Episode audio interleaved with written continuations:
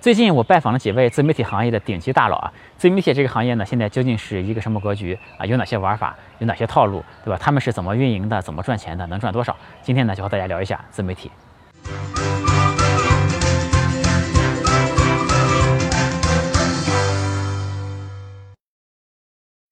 有趣的灵魂聊科技人文，我是李自然。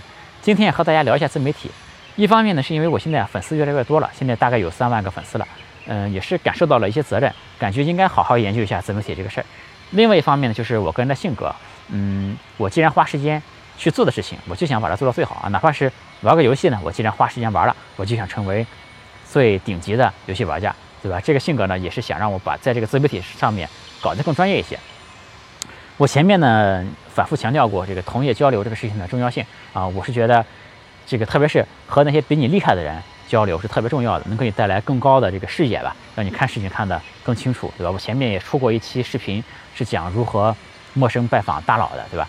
这个于是呢，最近我也拜访了几位非常顶级的自媒体人啊，他们肯定都是百万级别以上的粉丝的，这个百万级别粉丝是起步的，呃，要么他就养着十个人以上的团队，要么呢就是非常知名的互联网公司的这个媒体运营负责人，嗯，因为我现在这个我做这个自媒体啊。这我是每周最多拿一天时间出来做的，所以说我出去拜访的这个频率也不是特别高，见的人呢也不是很多，就见了这么几个啊。今天呢就急于呃把我学到一些东西拿出来和大家分享一下。嗯，前面呢我的粉丝夸我呀，说我讲东西逻辑还不错，这个逻辑还不错，我觉得是两方面原因，一方面这个逻辑是个基础啊，这个但这只是一个基础的原因啊。第二方面呢，我觉得就是知识储备量，比如说我讲一个话题，如果我有一百分的一个储备的话。我拿十分出来讲，那这十分的内容肯定是很有体系的、很有逻辑的一个东西，对吧？那如果我对这个东西知识储备不行，我本身就只懂十分，让我拿十分出来讲，那其实因为你这个自己的知识内容可能本身就是碎片化的一个东西，不成体系的，对吧？所以也就这个逻辑可能不会很好。嗯，对于自媒体这个事儿呢，其实坦白讲，我也是个新手，也是个小学生，对吧？我的知识储备呢，也就是十五分、二十分最多的这个水平，但我还是。这个机遇拿出来和大家分享一下，对吧？因为，嗯，你看我现在这个，我是觉得我现在做自媒体这个事情啊，我是可以长期和大家来分享我做自媒体的一些心得和体会的。你看我现在是三万个粉丝嘛，这个先和大家讲一期我现在的学习，对吧？我现在在我比较这个还比较弱鸡的情况下，我是怎么看自媒体这个事儿的？那如果我做到下一步，比如说我有十万粉丝了，或者三十万粉丝了，那到时候呢，我会再和大家做一期分享，看看这个我有了哪方面提高，对吧？我又对这个自媒体这个事儿有了。哪些新的认识和看法啊？这样我觉得也是挺有意思的一个事儿。所以说呢，就在今天，我就先和大家聊一波自媒体这个事儿。嗯，首先我觉得这个自媒体的打法大概分两种啊，一种是流量型的打法，这里面呢有些搞这个嗯社会新闻的呀、鸡汤的呀，就是那些所谓的营销号嘛，他们基本上都是靠量大，但是这个呃文章的质量或者说这个视频的质量都是非常一般的。这些流量大佬呢，一般都是矩阵型的打法的，不是一个号，他们呢会有很多号。搞这么一个矩阵啊，里面流量非常非常大。这个做得好的呢，其实很多是靠早期啊，这些平台有流量红利的，比如说这个微信呀、抖音啊，对吧？这早期搞的呢，获得用户的成本是非常非常低的。那现在呢，再去获得用户呢，其实成本还是蛮高的。比如说微信公众号，现在如果在广点通买一个用户，大概要五到六块钱的成本。如果是微博呢，这个微博能启动，现在很多人都是靠抽奖嘛。抽奖首先要去做备案的，在你备完之后才能去做抽奖。做抽奖的成本呢也蛮高的，获得一个用户呢可能也需要三到七块钱这么一个成本。然后你这个做这么一个流量号，你要在半年内达到盈亏平衡嘛，对吧？然后你要有百万级别的粉丝的话，基本上就可以接广告，一条广告就能赚个五万八万了。这个生意呢好像听起来还可以，但是呢其实啊这个压力很大的，因为维护成本也挺高啊。我见到的流量大佬也挺焦虑的，因为。大家想，就是你买到的这些粉丝呢，其实他们粘性啊没有这么高的，他们不是说对于你这个人、对于你这个 IP 认同过来的嘛，就是你买过来抽奖搞过来的，对吧？这种粉丝，他其实对你没有什么忠诚度的，他也不会，也不太会在你这消费，对吧？然后这个你写一个东西呢，他其实打开率也是挺低的，所以说。如果你有一个百万粉丝的号，但是你写了一篇文章，你却发现只有很少的人在看，那这样你也是接不了广告的。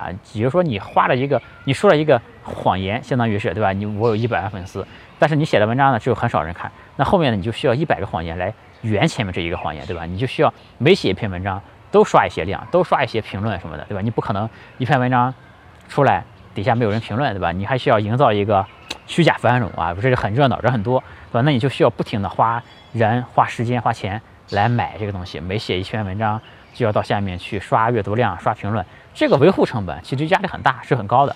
呃，我听说这个行业大佬有些行业里面有有些大佬，他每天光花在这个维护上面，一天就要花一两万块钱啊，所以说这成本有点高。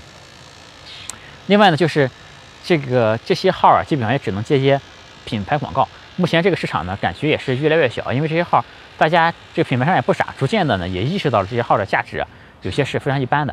因为有品牌商在这边打广告，他是觉得这个你一百万粉丝，我知道你是有些是假的，但是呢，就算你有百分之九十是假的，对吧？那不是还有十万人是真的吗？那十万人也会看到我的产品啊，对吧？于是他就。这个到这边来打广告，打了之后呢，发现整个产品啊，这个销量啊、口碑啊都没有任何的变化，对吧？后来才知道，它这个量不是百分之九十是假的，而是百分之九十九以上都是假的，对吧？所以说，大家看到这些质量比较低的号，他们是不太敢卖货的，他们就只敢接广告，对吧？所以说，这个如果一个号啊，它真的能卖东西，它真的是在卖东西的，那说明这个号其实还行啊，因为它起码。有真的粉丝能在他这里买东西嘛？说明大家还是有人有消费能力，能够认可他的，对吧？那些不行的号呢，都是连东西都不敢卖的，挂一个东西出来都没人买的，因为都是假的，对吧？嗯，这个流量性打法呢，我就不过多介绍了啊，因为我明显的不是属于这一派的打法。嗯，另外一派打法呢，就是 IP 的打法，就是打造一个 IP，比如说像我这样的，对吧？我李自然也算是一个 IP。嗯，像这种玩法呢，这个量啊就真实很多，但是呢。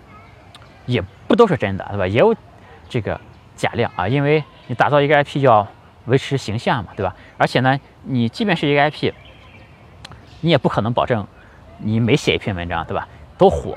你很肯定是有很多文章是不火的。你看我前面出的很多视频里面，有些视频其实播放量是很低很低的。那这时候呢，如果你的量不够呢，你就需要买，对吧？你还要维持自己的一个形象。当然，像我这样的人，我确实是。呃，我的量都是真的，对吧？我我前面说过，我们的粉丝啊，各种东西我是从来都没有买过的。嗯，但是呢，这个那些靠这个赚钱的打造 IP 的，还是要去买的。但是呢，这个量会真实很多啊，然后他去这个维护的成本呢也低很多。嗯，IP 这种号呢就是更难做嘛，因为你要有一个比较这个厉害的人在前面做输出嘛。嗯，它更难做，但是呢也更有价值。比如说同样的粉丝数量。它能够这个赚的钱啊，大概就是那种流量型号的两三倍的这种广告价值，而且呢，它的粉丝是真正有购买力的。这些号呢，在接不到广告的时候啊，是可以来卖东西的，对吧？他卖东西是真能卖得出去的。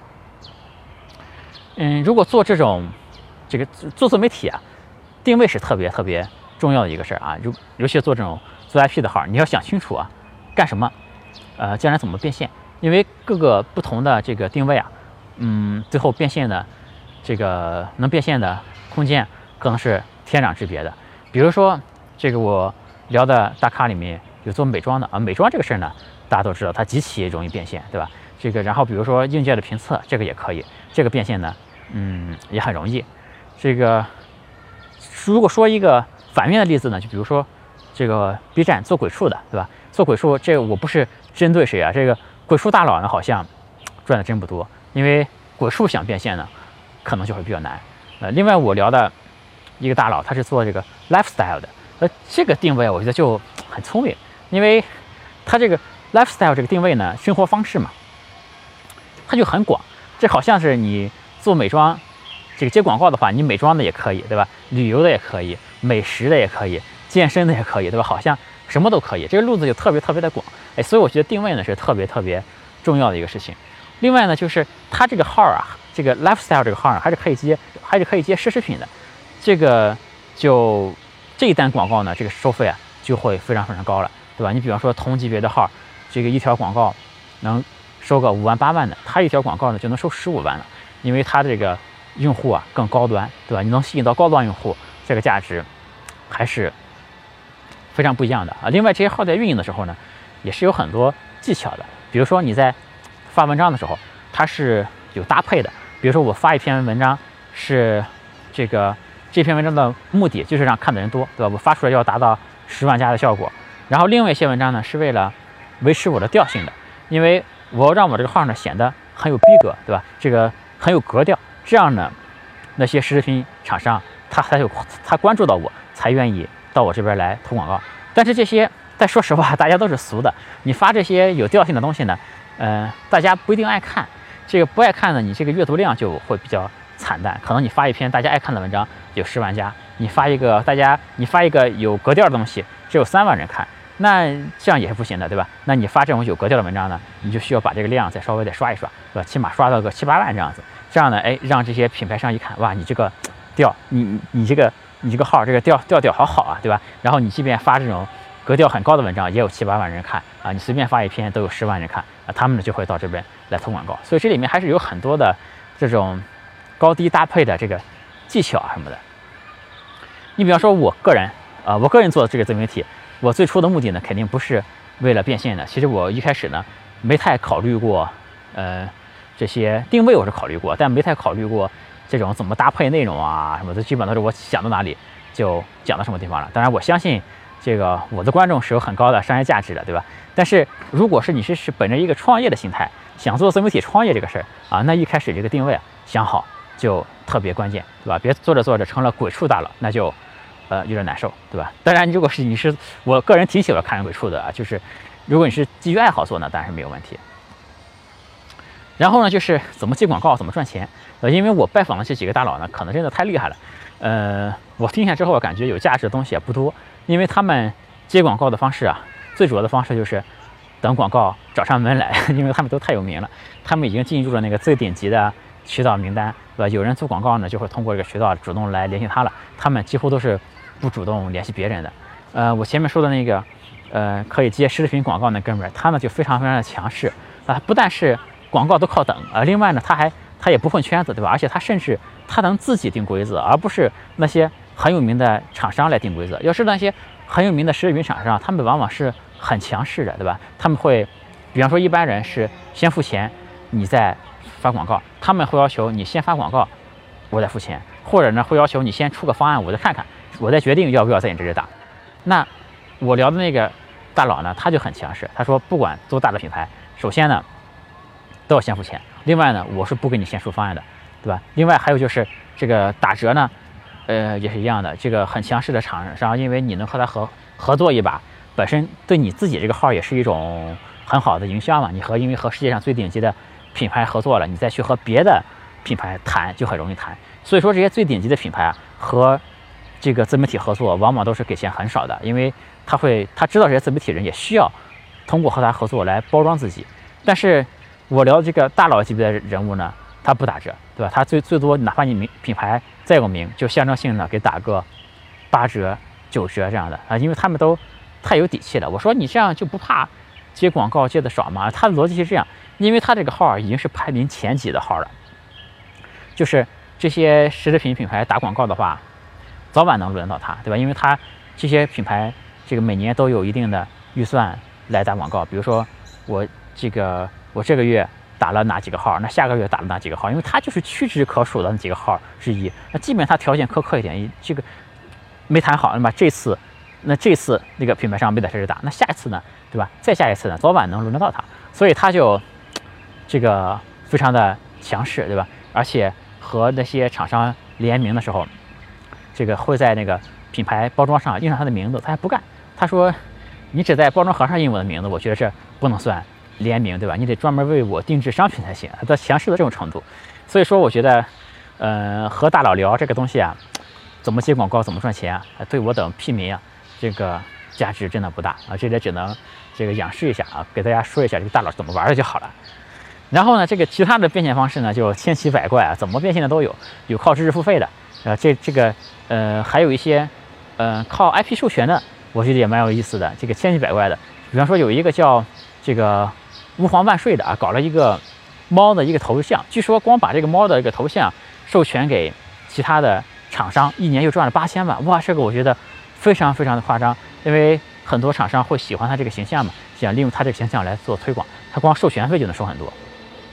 另外呢，也有一些灰色的玩法，比如说有视频，这个是讲，呃，比如说娶一个越南老婆是一个什么样的体验，是吧？然后就拉一微信群，让大家组团到越南去娶媳妇去了。呃，这种方式也是一变现方式，但是我觉得太灰色了，可能有违法的嫌疑，对吧？我觉得这种有违法嫌疑的事情呢，大家就不要去搞了。但是这个变现呢，真的是八仙过海，各显神通啊，什么方式都有。我们今天自媒体这个话题讲完，我一看竟然录了接近四十分钟，这个时间有点太长了。可能是这个话题呢，我确实没有那么的懂，所以说讲起来反而把握不住重点。嗯，我们李自然说这个节目，通常来说一集都是十几分钟到二十多分钟。